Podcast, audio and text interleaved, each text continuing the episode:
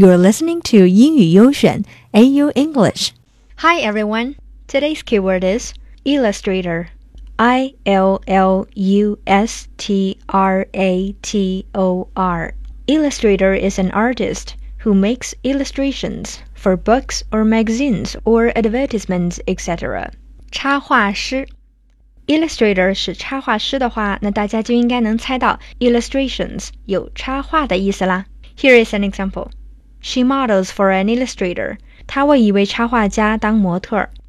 今天我们要讲的这位泰国的插画师，用自己的画笔描绘了很多很暖人的瞬间。He illustrates sweet comics about love that make hearts melt.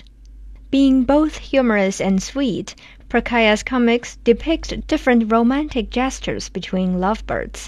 我们今天就一起来听听他插画里的小故事、小瞬间、小确幸。a boy and a girl sit on the roof of their house, and the boy tells the girl, The sky is full of stars, but I still stare at you. 在我眼里，天际星海不如你。The boy tells the girl that she got a very beautiful smile.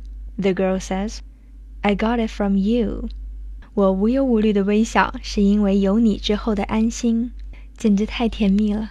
In another illustration, the illustrator depicts two boys sit on the stairs. One says, My girlfriend is like Google. The other asks, Why? Because she knows everything?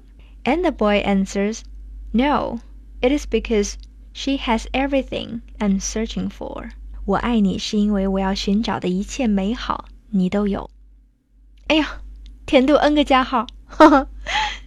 Another story.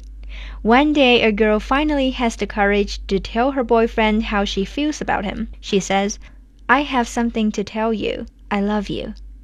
And the boy says, Me too. I love me too. 恋人之间的小调戏都是那么暖暖有爱。And when a girl asks a boy if he loves her, the boy answers, I don't know. But I love everything about you. Does that count? 你觉得这算爱吗？哪个小瞬间最让你心动呢？留言告诉我们吧。Talk to you next time.